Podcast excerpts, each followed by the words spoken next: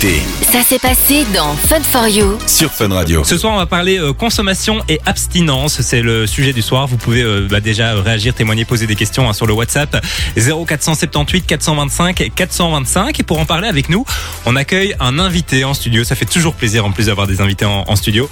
C'est euh, Gabriel Raskinet qui est avec nous ce soir. Salut Gabriel. Salut Salut Simon, bonjour tout le monde. Comment ça va Gabriel? Ça va très bien, merci, ravi d'être là. Alors, pour expliquer un peu comment s'est fait euh, cette interview, on avait fait une émission sur euh, la consommation. Je sais plus ce que c'était euh, le thème exact de. C'était peut-être le cannabis. Euh, c'était il y a quelques semaines de ça. Tu nous avais envoyé un message euh, sur Facebook de Fun Radio et tu te retrouves là puisque toi, tu, tu, tu, tu fais un peu ça. C'est un peu ton combat au quotidien. C'est c'est de parler dans les médias de la consommation, de l'abstinence, puisque tu as toi-même vécu ça. C'est ça, exactement. J'ai arrêté, pour être précis, la cocaïne il y a 4 ans, en mars 2019. Et aujourd'hui, ben, je prends la parole sur les réseaux sociaux parce que bah, c'est viscéral, quoi. C'est trop important comme, comme sujet euh, pour, euh, que, que, pour ne pas en parler. Il y a trop peu de, prévention. Et en plus, j'ai encore 30 ans, donc je suis encore identifiable par, euh, par, par la cible, finalement, qui est consommée, enfin, qui est consommée, qui est euh, concernée par ces Ouais. problèmes-là. Donc, euh, du coup, j'en profite tant que je suis encore jeune et que- qu'on se ressemble encore pour passer des messages, raconter mon histoire et faire de la sensibilisation. Ouais. Alors, on peut te retrouver euh, bah, sur les, les réseaux, euh, notamment sur LinkedIn. C'est avec ça que tu as commencé. Ouais. Euh, cette semaine aussi, c'était une grande semaine pour toi puisque tu as lancé ton podcast qui s'appelle Tous Accro. C'est quoi le but de, de ton podcast finalement? Ouais, et double, double, double grande chose parce que c'était le 4 mai, donc le jour de mon anniversaire, et symboliquement, j'ai lancé mon projet de podcast en, en symbole, ben, le jour de mon anniversaire. En plus, c'était les 30 ans, si je ne me trompe pas. Donc, c'était vraiment Bon anniversaire, symbolique. bon anniversaire, c'est vrai. Donc, Tous Accro, euh, un podcast donc, dans lequel tu racontes ton histoire. Si j'ai bien compris, c'est des discussions entre potes. C'est ça le but du podcast. Ouais, c'est ça en fait, euh, et ce sont pas que des potes que j'invite, mais ce sont des Oui, c'est un personnes peu, qui ont euh, Le mood, quoi. Ouais, c'est ça. C'est, c'est voilà, ça peut durer une heure, une heure et demie. Il y en a qui vont durer deux heures. L'idée, c'est qu'on puisse pr- prendre le temps de revenir sur le parcours de la personne tranquillement et de discuter surtout sans tabou, parce qu'en fait, des personnes qui ont eu des problématiques d'addiction et qui s'en sont sorties, généralement, elles sont faciles à parler. Et euh, ça peut être surprenant pour quelqu'un qui n'est pas concerné euh, par les addictions euh, de se dire euh, waouh euh, ils, vont loin dans les discussions, ils parlent de choses très sensibles, etc. De la famille, de la manière dont on a consommé, de, la façon dont on se sentait. Donc du coup, euh, bah, c'est super utile pour des personnes qui se posent des questions et puis aussi à titre informatif pour des gens qui ne connaissent pas et qui voudraient s'informer, des proches, des mamans, des parents, etc. Ça sert aussi à ça. Je le disais, le premier épisode, il est sorti le 4 mai, donc c'était il y a quelques jours. Où est-ce qu'on peut retrouver ce podcast? On peut le retrouver sur euh, toutes les plateformes d'écoute, donc euh, Spotify, euh, Apple Podcast, enfin Ouais. tout, tout, tout. Google voilà. Podcast et tous les autres. Exactement. Euh, tous accro, donc tous accro, point d'interrogation. La question c'est est-ce que nous sommes tous accro à quelque chose Ouais. Et en fait la réponse c'est que non, mais alors euh, pourquoi, comment, comment ça s'explique Euh, Voilà, mais c'est parce qu'on a l'impression qu'aujourd'hui euh, tout le monde peut avoir l'impression qu'on est euh, addict à quelque chose. C'est pas exactement le cas. On parle de d'addiction et de consommation excessive. Par exemple les réseaux sociaux, les jeunes vont se dire oui mais moi je suis addict Oui, aux réseaux vrai. sociaux, alors qu'en réalité La nourriture aussi. C'est ça, c'est ça. Alors que l'addiction, c'est une maladie et on aura peut-être l'occasion d'en reparler plus tard. Du lundi au jeudi, De 19h à 20h c'est Fun for You sur Fun Radio. Gabriel Raskinet est notre invité pour euh, parler euh, consommation et abstinence. hein. on le disait il y a quelques minutes, tu as lancé euh, ton podcast Tous Accro. Euh, tu racontes aussi ton histoire, hein, puisqu'aujourd'hui tu fais passer un message de prévention. Tu es devenu accro, toi, à seulement 19 ans. Euh, consommation excessive d'alcool, de MDMA, de masturbation aussi. À quel moment est-ce que tu t'es rendu compte que c'est un problème? Je m'en suis rendu compte. euh, donc moi, le, le produit principal qui m'a causé des problèmes, c'était la cocaïne. Mais comme tu disais, il y avait de la polyconsommation euh, de de- d'autres drogues et d'autres Ouais. euh, d'autres substances euh, psychoactives. Euh, donc j'ai commencé à 19 ans. Je dirais que les deux premières années, j'ai vraiment eu un moment où euh, je me suis rendu compte de rien. Pour moi, c'était normal euh, de, de, de consommer et, euh, et je fonçais euh, tête baissée dans le produit. Ça faisait partie de ma vie. C'était un mode de vie, etc. Et c'était complètement insouciant. Et plutôt Et- festif à ce moment-là? Enfin, Que- qui, qui que semblait être festif en tout cas. Ouais, ouais, ouais. Mhm. Que, que, que, que dans un contexte euh, dit récréatif. Avec d'autres, euh, etc. Exactement, Mhm. toujours en groupe, toujours en sortie et euh, toujours associé euh, les premières années au, au contexte de, de, de- de- des sorties, quoi. Ouais, Mhm. ouais. Et donc du coup, euh, ben en fait, moi, ça a duré 7 ans, donc de 19 à plus ou moins 25, euh, 26 ans. Ouais. Euh, et donc jusqu'à, euh, je dirais, 22, 23 ans, euh, à, à partir du moment où j'ai commencé à, à- à- enfin que ma vie euh, tenait plus du tout euh, en route, quoi. Je faisais des études, j'avais une copine, je travaillais. Et en fait, t'as- il y a, il y a tout qui s'écroulait et moi, je commençais à, à avoir de moins en moins, en moins d'énergie à avoir de moins en moins la tête sur les épaules et il y avait d'autres choses qui font partie peut-être des causes ou en tout cas des facteurs de risque euh, qui ont déclenché euh, mes addictions, qui ont fait que ma vie euh, c'était un gros bordel. Et à ce moment-là, je me suis dit bah tu vas pas pouvoir continuer euh, ta vie euh, ta vie comme ça. Euh, et donc du côté personnel et du côté addiction, bah, j'ai commencé un peu à, à avoir ma conscience qui est revenue à mon esprit. Mais il a fallu au moins 3-4 ans. Ouais. C'est- C'était le fait qu'à un moment, la consommation est devenue plus régulière? Non, en fait, euh, c'est un événement bien particulier puisque euh, moi j'ai grandi pendant euh, 25 années sous emprise d'un de mes deux parents euh, et je m'en suis rendu compte. euh, je me suis rendu compte de tout au même moment en fait. Euh, donc je me rends compte en lisant des livres, etc. euh, Que ce que je lis dans le livre, c'est ce que j'ai vécu euh, depuis ma naissance. Et à ce moment-là, euh, bah, je prends des dispositions et je m'éloigne de, de, de ce parent. Et puis en fait, avec la clarté d'esprit que la sortie de l'emprise me permet euh, d'avoir, euh, désolé, c'est un peu compliqué. À, à ce moment-là, je me rends compte de l'addiction. Et puis je peux prendre des dispositions euh, pour, bah, pour, pour commencer à essayer d'arrêter d'a- de, de consommer, etc. Mais ça me prendra quand même deux ans pour finalement arrêter totalement. Quoi. Et tu as l'impression que la consommation, ça permettait justement d'adoucir l'emprise? Ouais, c'était. Enfin, en fait, c'est si si j'avais pas eu la drogue, je pense que j'aurais certainement, euh, je serais certainement passé à l'acte pour euh, euh, pour un suicide ou ou alors je me serais mis en danger parce que la violence que je vivais à la maison était tellement forte qu'il me fallait un truc de, de la réalité. Donc moi, je l'ai pris dans, dans comme ce un but-là, ouais. médicament en fait. en automédication exactement. Ouais. Ouais, c'est vrai que c'est quelque chose qui, revient souvent, hein, que ça, vient faire couvercle sur plein de choses et que finalement c'est même salvateur à un moment donné. Alors on évidemment avec le temps on se rend compte que ça te met dedans aussi, mais il y a un moment ça peut servir à quelque chose. Moi je pose souvent la question de mes patientes, c'est ce que ça leur apporte de positif. Alors évidemment on sait qu'au niveau de la santé etc il n'y a pas rien de positif, mais qu'est-ce que ça apporte de positif puisque c'est là qu'il va falloir agir pour trouver le positif ailleurs évidemment. Ouais, c'est ça. Et d'ailleurs, avec le podcast, euh, je me rends compte que il y a plein de gens qui me disent si j'avais pas eu ça à ce moment-là, euh, comme je viens de le dire, je pense que ben voilà, l'issue de ma vie aurait été différente et et on serait probablement plus là aujourd'hui parce que euh, voilà, on, on aurait fait quoi, je ne sais pas, mais voilà, c'est surtout les comportements à risque hein, qu'on va. euh, moi, quand, quand c'était pas de la consommation, euh, qui est aussi un, un comportement à risque, c'était euh, voilà des moments où, où on est en stress ou en angoisse intense, bah, rouler plus vite et, et- et prendre des risques volontairement en se disant inconsciemment. Voilà, euh, enfin, il va se passer un truc et, et ça Mhm. va s'arrêter, quoi. C'est, c'est, euh, c'était- c'est, c'est, et, et- je suis pas le seul avec les gens justement sur le podcast avec qui je discute. Je me rends compte que il y a énormément de gens, c'est pas tout le monde. On peut pas faire de généralité en, en- en addiction. Ça, c'est un message important que j'aime bien faire passer. Euh, mais euh, ouais, il y a beaucoup de gens qui consomment pour euh, pour ça, pour Pour échapper un soulager peu. quelque Ouais, chose. Exactement. Et tu as l'impression qu'aujourd'hui, tu as pu soulager euh, à la fois la question de la dépendance euh, aux produits, mais aussi de la dépendance euh, au niveau familial? Ben en fait moi j'ai coupé tout rapport, tout contact avec la personne concernée et évidemment il y avait un nid donc c'était toute la famille donc j'ai dû me couper de toute la famille, recommencer ma vie à zéro. Et à partir de là, hum, ça a été quand même vachement plus facile de faire face à mon addiction. Euh, et en fait, c'est pas compliqué qu'aujourd'hui, quand j'ai des choses compliquées qui m'arrivent dans la vie, que j'ai de l'angoisse, du stress ou ce genre de choses, euh, bah, je les gère un peu comme tout le monde, quoi. Alors qu'à l'époque, euh, bah, le réflexe c'était d'office euh, la consommation. En plus, il y avait des mécanismes d'addiction et d'emprise qui faisaient que la personne savait exactement bien ce qu'elle faisait et comment elle pouvait faire pour me faire tomber dans l'addiction et sortir de la maison, etc. Enfin, pas dans l'addiction, mais dans la consommation. Mmh. Donc en fait j'étais euh, comme un rat dans une roue euh, qui qui comprenait pas ce qui lui arrivait.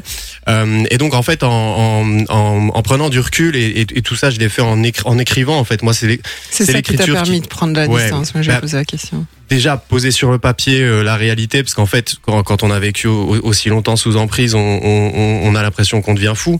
On a l'impression que euh, enfin que on, on est tout le temps contredit on est tout le temps euh, euh, tout le temps en dissonance euh, en dissonance cognitive. Et donc moi le réflexe que j'ai eu ça a été de noter et d'écrire tout ce qui se passait dans ma tête et ce que je ressentais parce que je, je, je savais que j'avais raison mais il fallait que je le vérifie.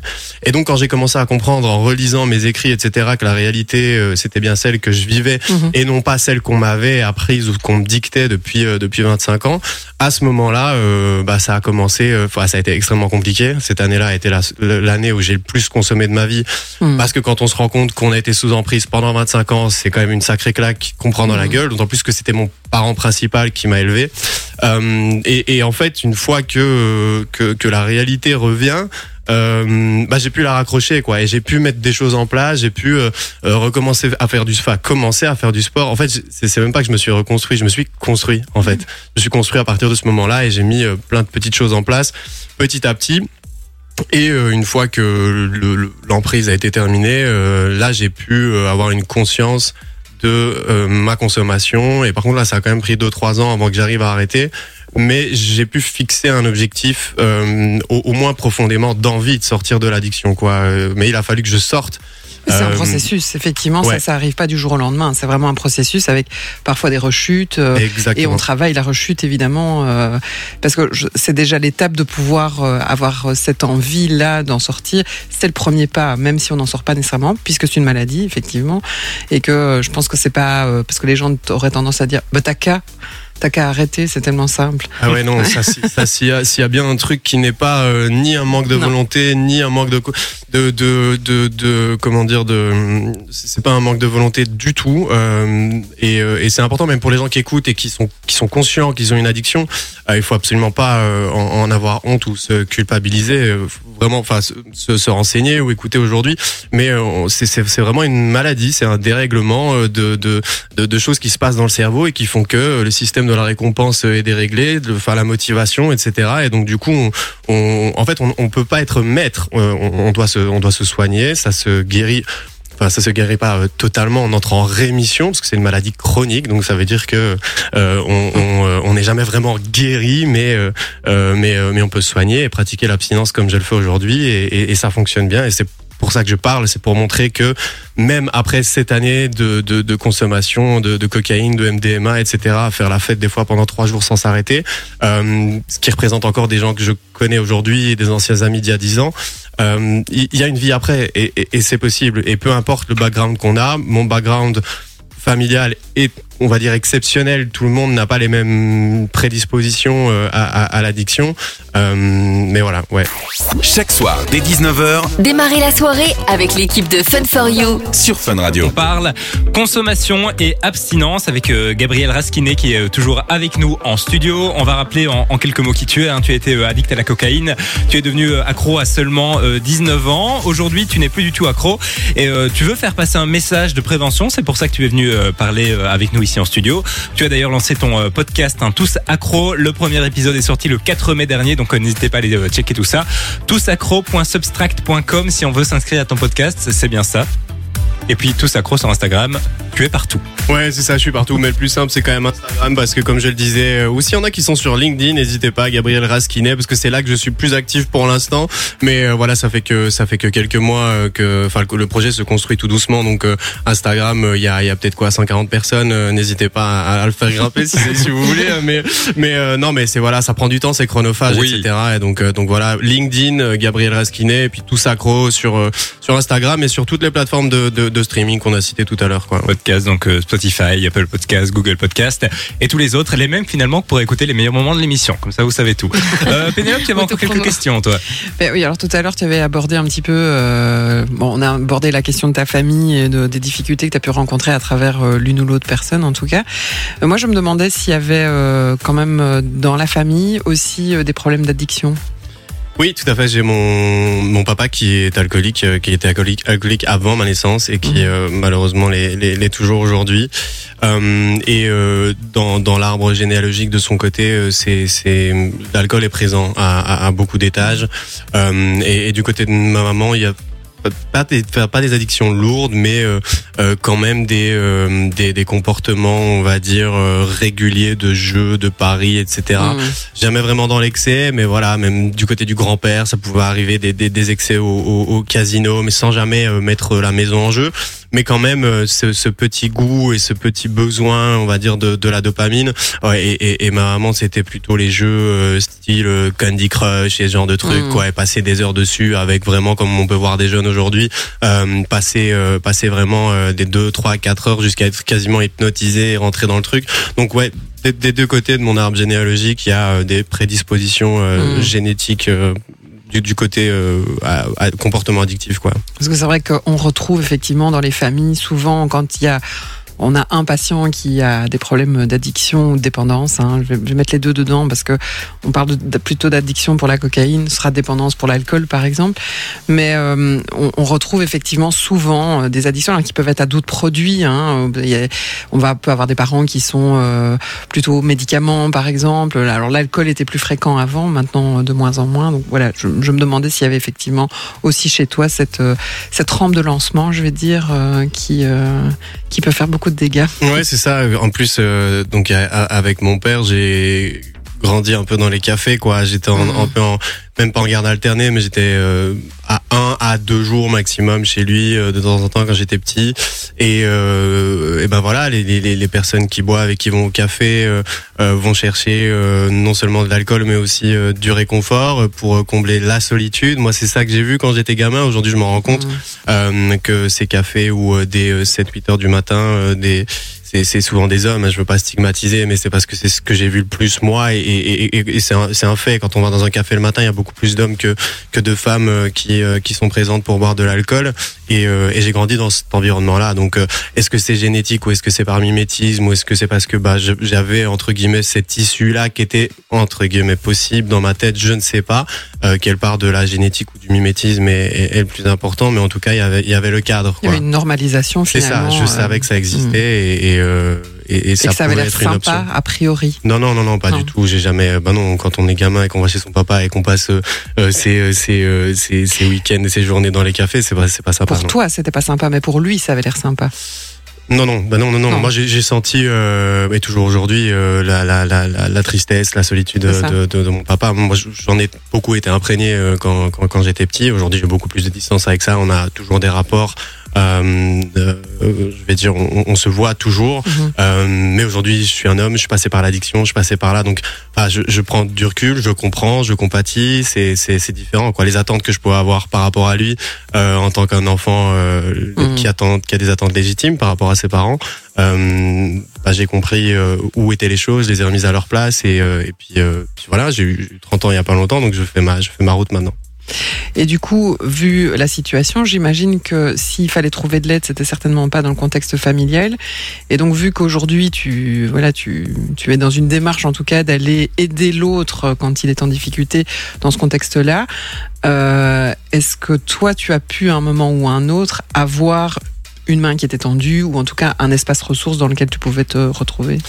En fait, non, euh, ça, a été compliqué parce que comme je le disais euh, tout à l'heure, moi j'ai eu euh, une espèce de double peine, c'est-à-dire je me rends compte à 25 ans que j'ai vécu pendant 25 ans sous emprise d'un de mes deux parents, et puis à ce moment-là, j'étais en plein cœur de mon addiction. C'est à ce moment-là que j'étais que, que, je consommais le plus, que les rapports, enfin les rapports de consommation étaient de plus en plus rapprochés. Enfin voilà, c'est c'est là, c'est là que tout a explosé. Euh, et euh, quand je sors de cette euh, relation d'emprise et que j'arrive à m'en détacher, euh, je vais me tourner vers. euh, je fais trois psys en fait sur l'espace de quelques mois. Sauf que comme j'avais de plus en plus de consommation, mon compte en banque descendait de plus en plus. Mhm. Les psys, ça coûte de l'argent. Et donc à coût de 50 ou 60 euros pour euh, pour voir des psys. Le premier me convient pas, euh, ça se passe hyper mal. Le deuxième, j'ai l'impression que, enfin, je sais pas, je sais pas, je sais pas ce qu'il fout devant moi parce que il, enfin voilà, il- en gros il sert à rien. Désolé pour lui. Euh, et euh, et le troisième, euh, trop commercial, me me renvoie des SMS pour me proposer de participer à des ateliers le week-end. etc. Enfin, genre je, je rentre dans une machine marketing.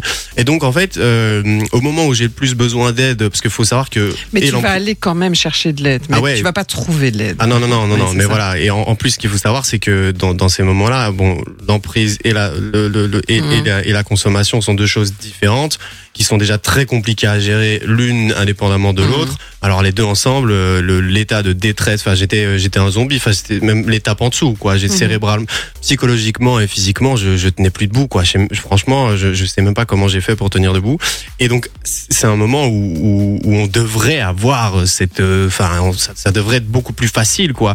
Euh, mais je, je, je n'avais pas conscience de, de, de ce que je vivais. Et, et ces trois mauvaises expériences euh, coup sur coup plus d'argent bah je je me suis dit, écoute mon coco, euh, en gros c'est soit la mort, soit tu te débrouilles tout seul, quoi, pour parler concrètement. Et puis, euh, bah voilà, c'est comme ça que, pour finir, j'ai dû faire ça tout seul.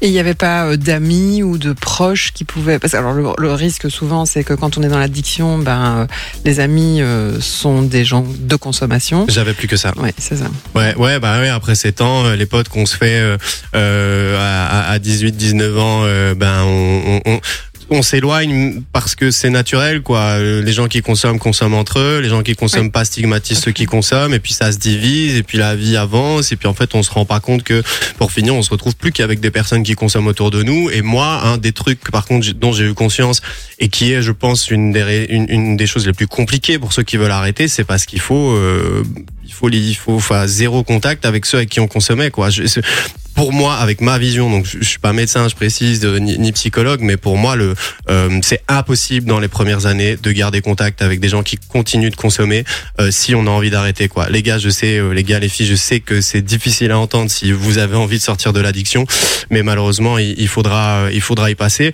Aujourd'hui, par contre, pour rassurer, quatre ans après, euh, je peux revoir euh, des personnes qui consomment. Je me retrouve des fois dans les soirées où les gens consomment parce que je fais de la prévention dans ces soirées-là. Euh, j'ai passé euh, récemment des soirées où j'ai vu de la cocaïne pratiquement toute la soirée devant moi et je n'en ai plus envie. Donc quatre ans après, je dis pas que c'est ce qu'il faut faire, mais c'est pour montrer que euh, Il voilà, il faut un temps et que cette étape euh, de nos contacts avec les personnes avec qui on consommait, malheureusement, elle est, elle est indispensable parce que c'est pas possible autrement quoi. Oui, alors je pense qu'effectivement, moi je vais te rejoindre sur le fait que c'est important de mettre une distance euh, par rapport à tout ce qui va être milieu de consommation. En plus, euh, on a des dealers qui sont bien équipés et qui s'amusent beaucoup à changer de numéro de téléphone, même si on les bloque, et qui retrouvent forcément. Donc, il faudrait même parfois changer. Moi, je conseille à certains de mes patients de changer de numéro de téléphone parce que vu que c'est leur commerce, ils sont extrêmement euh, extrêmement euh, Agressif. intrusifs et agressifs, tout à fait. Euh, mais c'est vrai que, euh, enfin, je dis toujours, alors en plus dans le cas de la cocaïne, ça a vraiment du sens. Si on a, si on a son produit sous le nez, euh, c'est d'autant plus compliqué. euh, comme les couples hein, qui sont consommateurs, euh, c'est euh, c'est quasiment euh, impossible parce qu'il y en a toujours bien un, à un moment qui risque de céder, puisqu'on disait tout à l'heure, hein, j'imagine que tu n'en es pas sorti du jour au lendemain et qu'il y a eu des étapes où tu as été abstinent pendant un temps et puis tu as dû rechuter et puis ça, ça a été quand même? Ouais, en fait, moi j'ai eu euh, j'ai eu pendant un an et demi, deux ans très envie d'arrêter sans y arriver. Et Ouais. puis par contre, euh, un jour je me retrouve, euh, euh, il s'est passé un événement, on, on dit on, enfin le, un peu le déclic ou le moment où je touche le fond, je me retrouve euh, euh, après un week-end de trois jours quasiment sans dormir dans un appartement où il y a une drogue qui m'est administrée à mon insu. Euh, euh, Aujourd'hui, j'ai compris que c'était du cannabis synthétique, donc un, un- Ouais. un liquide qui avait été déposé sur mes cigarettes et qui combiné avec l'alcool et avec la cocaïne, en fait, euh, bah j'ai extrêmement mal réagi et je sais pas quelles étaient les intentions de la personne chez qui j'étais, mais en tout cas, moi, je me suis retrouvé paralysé, mes jambes se sont dérobées sous moi,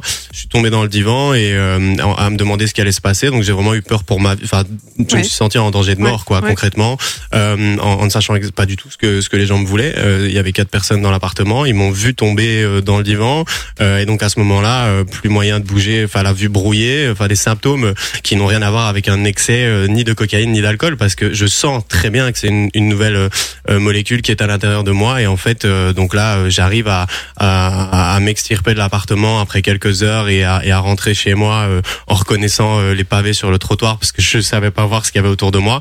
Et en fait, ça, ça m'a mis une claque, quoi. Là, je me Mhm. suis dit, euh, écoute, Gabriel, euh, ça fait des années maintenant que tu prends de la coke, tu commences à te mettre en danger avec des personnes qui sont euh, malveillantes. Tu t'en es sorti aujourd'hui. Tu sais pas s'ils voulaient te faire du mal ou pas plus de mal ou si c'était juste, euh, voilà. Mais, euh, mais voilà, c'est comme ça que moi, ce jour-là, j'ai décidé d'arrêter. Et, par- et par contre, après, euh, il y a eu un dérapage, mais pendant trois ans, enfin, ça a marqué euh, mon arrêt, quoi. Pendant trois ans, j'y ai pas touché. Puis il y a eu un petit dérapage, et puis euh, là, enfin voilà, moi, je me considère comme abstinent total. Du lundi au jeudi, De 19h à 20h c'est Fun for You sur Fun Radio. Et là, tu avais encore euh, quelques petites questions ou deux, trois choses à rajouter, si j'ai bien compris. Oui, alors, euh, enfin voilà, je, je- chapeau pour le parcours. En tout cas, hein, je pense que arrêter tout seul, c'est franchement pas simple. Après, je voulais quand même juste préciser qu'il y a certaines, certaines, euh, certains produits, alors entre autres l'alcool et euh, toute une série de médicaments médicaments, les benzodiazépines, qui sont des produits qui sont quand même très dangereux à arrêter seul. Donc euh, décider, euh, parce qu'alors on a déjà vu des trucs comme ça, on va enfermer son frère, sa sœur, son père quelque part dans une pièce et le priver d'alcool.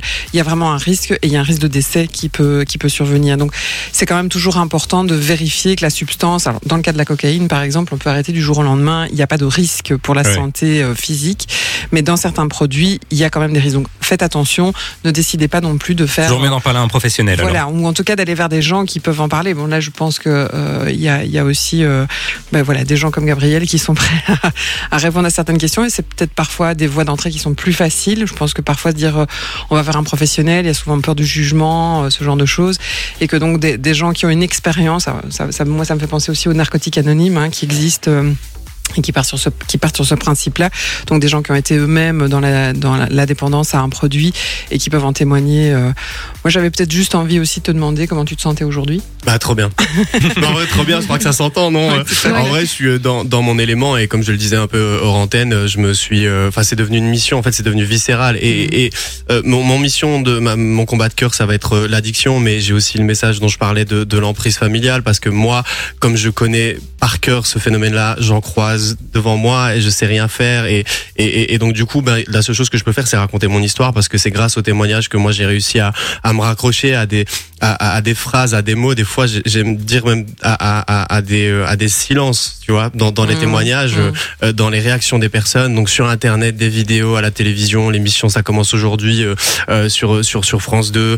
Euh, et c'est pour ça que mon podcast existe aujourd'hui. Et comme tu disais, je, moi, je veux être là. C'est c'est la seule chose que je suis en capacité de faire aujourd'hui, c'est d'être une rampe de lancement pour dé-stigmatiser, déculpabiliser, et se dire, ok, il y a un mec, il a 30 piges, il avoue devant tout le monde, euh, sans aucun problème, qu'il a pris de la coke pendant 7 ans, il explique tout sans tabou. Euh, Peut-être que moi je peux en parler à un psy ou à quelqu'un ou à mon entourage. C'est c'est juste à ça. Moi j'ai euh, des planètes qui sont alignées dans ma vie qui font que j'ai des compétences pour parler, des compétences pour écrire, que j'aime ça et donc je m'en sers parce que j'ai l'impression que bah c'est c'est c'est c'est c'est ma voix quoi. Donc euh, Alors, moi, j'avais envie de rajouter un truc que tu as dit, que tu as, laissé sous-entendre, c'est que effectivement, tu es là pour raconter ton histoire, mais j'entends aussi que tu es là pour écouter. Mhm. Et donc, euh, ça, c'est peut-être euh, parce que tu viens pas de le dire. Non dit, non mais oui bah parce que, que quand je là, passe mais sur le finalement, ça veut podcast dire aussi que tu es capable d'écouter euh, Oui, oui. justement les demandes qui pourraient, euh, qui pourraient venir Oui, vers toi, quoi. Oui, oui, à fond. D'ailleurs, sur, sur les réseaux sociaux, euh, c'est, euh, c'est, ça, ça arrive, mais c'est euh, beaucoup plus dans mon entourage. En fait, dans les potes d'il y a 10 ans dont je parlais tout à l'heure, etc., que je croise en soirée et qui me disent Gab, j'en peux plus. Là, c'est tous les week-ends, euh, la coke, Mm. je- j'y arrive plus. Et donc, avec ces gens-là, je, moi, je leur dis voilà, les gars, j'existe. On peut aller se boire un café et je sais que des fois ça pourra prendre du temps, même 3, 6 mois, un an, mais je plante des graines quoi. Mais en effet, oui, bien sûr, je, je suis là pour pour écouter et euh, ce que je peux faire, c'est de après de conseiller d'aller voir euh, d'aller voir quelqu'un. Mais d'abord, si on veut pas aller voir un, un psy ou parce qu'on n'est pas à l'aise, euh, moi je peux euh, servir de rampe de lancement comme tu disais. Ouais. Et alors, par rapport à ce que tu disais tout à l'heure, euh, avec tes trois expériences avec euh, des psys, euh, je sais pas, c'était sans doute pas des psys spécialisés sur la question, et parfois Non. ça fait très peur à certains psys. euh, Je, je le, le sais parce que je le vois avec certains de mes patients. Euh, donc, il y a des structures qui sont effectivement spécialisées. Alors, je, je connais pas toutes les structures belges. J'en connais pas mal sur Bruxelles. Évidemment, si vous avez besoin, euh, il y a pas, et vous pouvez toujours revenir vers vers nous et Ouais, il y a le WhatsApp, moi, il y a je, je les mail. transfère, mais donc il y a vraiment des structures qui sont spécialisées et qui euh, traitent euh, spécifiquement la dépendance avec un cadre du coup qui est en général bienveillant. Moi, je dis toujours que la psychiatrie, euh, la, la toxicomanie, c'est un peu le mouton noir de la psychiatrie. On est toujours un peu dans le fond, je trouve. La psychiatrie est déjà un peu dans le fond, mais la toxicomanie est un peu encore plus dans le fond que le reste. Euh, et que voilà, il y a- après il y a vraiment des structures qui écoutent ça, qui accueillent ça et qui sont spécialisées vraiment dans le problème de l'addiction, même si finalement je trouve qu'on parle assez rarement de l'addiction à proprement parler. Ouais, mais c'est bon, de je suis ce là qui, maintenant. euh, non, mais plutôt dans ce qui, comme tu dis, c'est ce qui va amener à. Ouais. Finalement, c'est souvent ce qui est caché derrière euh, Mhm. qui crée l'addiction et, et pas euh, le problème de l'addiction à proprement parler. c'est ça, et c'est pour ça que les gens, euh, moi, enfin les mecs que je rencontre en soirée, en général, euh, il y a un événement dans une vie, et euh, c'est l'événement dont ils ont jamais parlé à personne. Et ce qui arrive beaucoup en ce moment, c'est la nana qui arrive et qui dit mais attends, j'étais pas au courant que tu m'as, enfin genre je viens d'apprendre un truc hyper important dans ta vie. Et c'est euh, et, et effectivement comme tu dis, c'est ça pour ça que les gens devraient aller voir quelqu'un et puis se rendre compte qu'après il y a, il y a l'addiction, mais qui finalement des fois est, enfin c'est les racines, c'est les sources qu'il faut euh, qu'il faut fait, soigner. Et, et après on gère l'addiction. Tout à fait. On rappelle hein, le podcast Tous Accro qui est disponible depuis euh, le premier épisode du moins du podcast qui est disponible depuis le 4 mai. Un podcast sans tabou dans lequel tu as des discussions dans un mood entre potes. C'est Ouais, euh, franchement sympathique à aller écouter, n'hésitez pas. Gabriel Raskinet sur euh, bah, LinkedIn, c'est là que tu es le plus présent, et puis sur euh, le compte Instagram Tous Accro. Merci beaucoup euh, Gabriel d'avoir été avec nous euh, ce soir. On est un petit peu à la bourre, donc on va vite rendre euh, l'antenne. Mais c'était un plaisir de te recevoir. Merci et puis si on pour est encore là dans Merci 2-3 ans et que ton podcast euh, a pris de l'ampleur, Je reviendrai pour explose, l'écriture de mon livre d'ici un an ou deux. ah bah, Ok, tu seras parfait. toujours le bienvenu, On te souhaite de passer une très très belle soirée. Merci à toi d'avoir été avec nous. Du lundi au jeudi, 19h, 20h. C'est Fun for You avec Partenamut sur Fun Radio.